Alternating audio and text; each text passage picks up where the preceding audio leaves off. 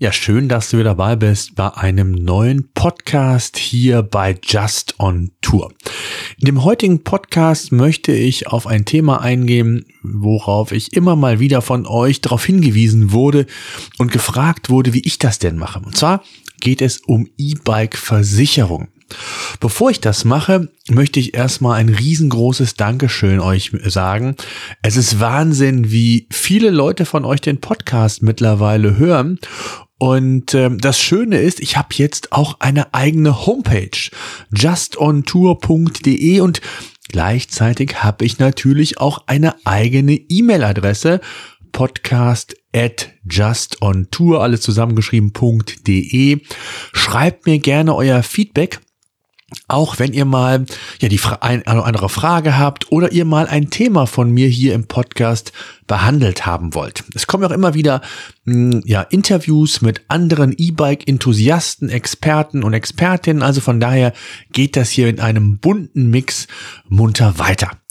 Und ähm, ja, brauche ich eine Versicherung überhaupt für ein E-Bike? Das ist so die häufigste Frage, die mir gestellt wurde. Und grundsätzlich ist es so, für Elektrofahrräder mit einer ja, Tretunterstützung bis 45 kmh, also ein E-Bike oder auch ein S-Pedelec, benötigt man eine Kfz-Versicherung.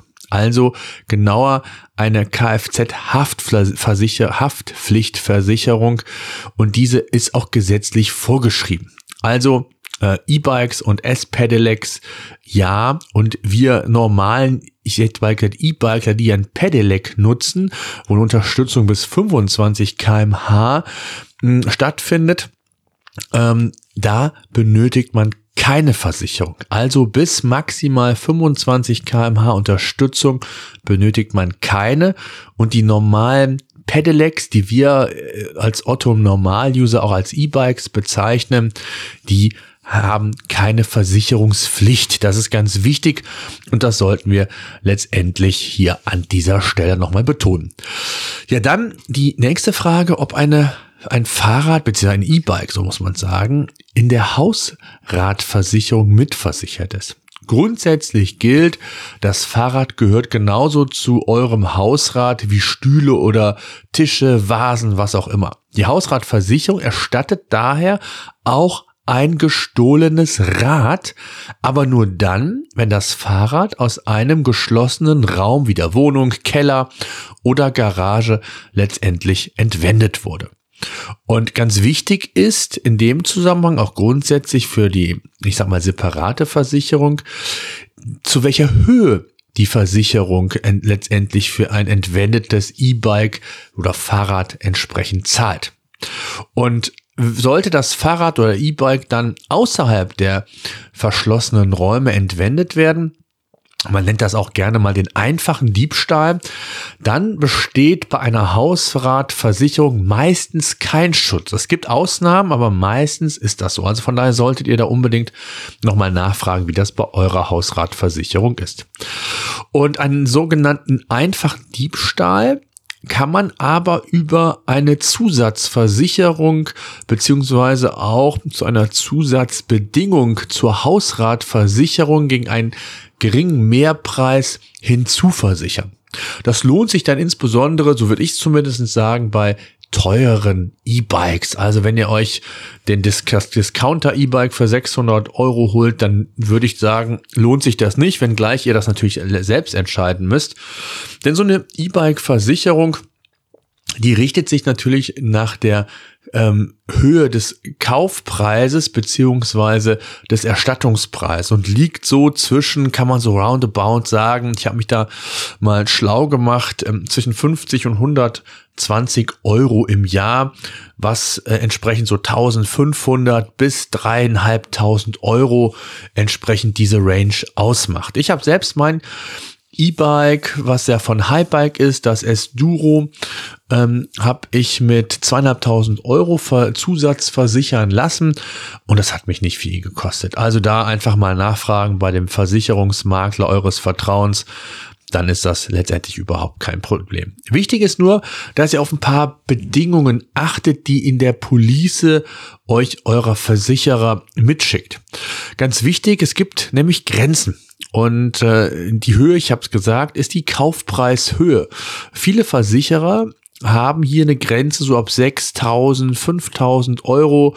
Wenn das Modell teurer ist, dann ist es erstmal nicht versichert. Also unbedingt das Kleingedruckte lesen, je nachdem, das wird euch eurer Versicherungsberater aber auch sagen.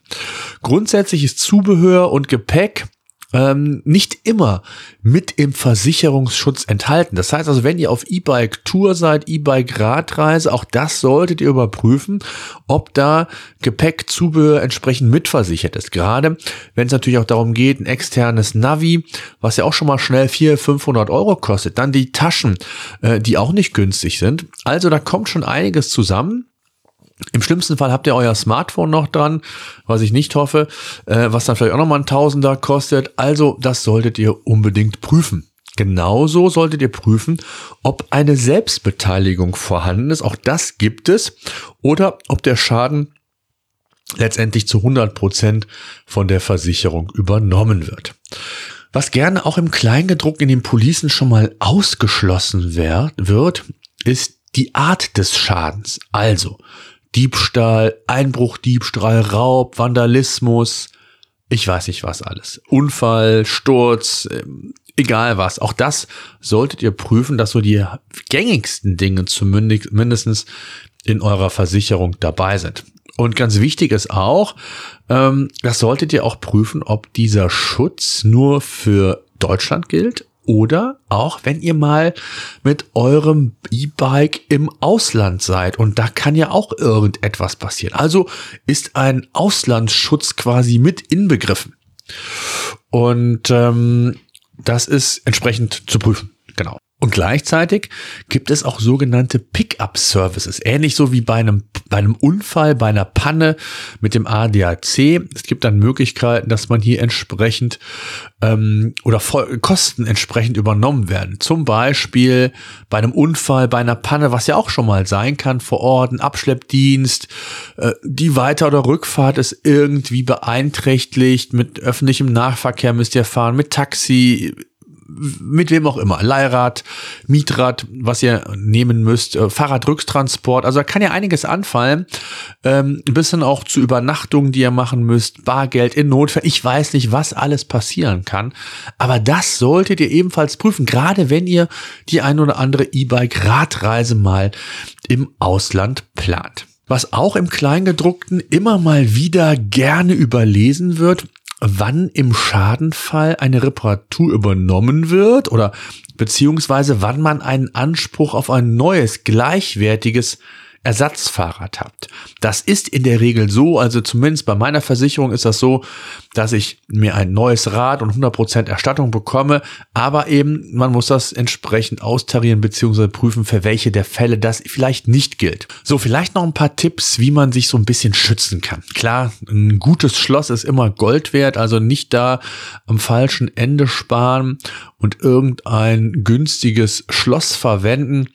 Und ganz wichtig ist, dass man im Diebstahl oder im Falle eines Diebstahls gewisse Unterlagen parat hat. Ein Freund von mir hatte jetzt einen Diebstahl, ist ihm das E-Bike in der Tiefgarage geklaut worden, in der hauseigenen Tiefgarage. Und ihm fehlte das Serviceheft, wo da entsprechend beispielsweise die Rahmennummer hinterlegt ist. Und genau sowas braucht man. Kaufbeleg, um entsprechend auch den Nachweis zu erbringen, wie teuer das Rad war. Dann Unterlagen über den Hersteller vielleicht, die Marke. Wie gesagt, Rahmennummer habe ich gesagt. Ähm, und das ist wichtig, dass man das im Schadenfall entsprechend nachweisen kann.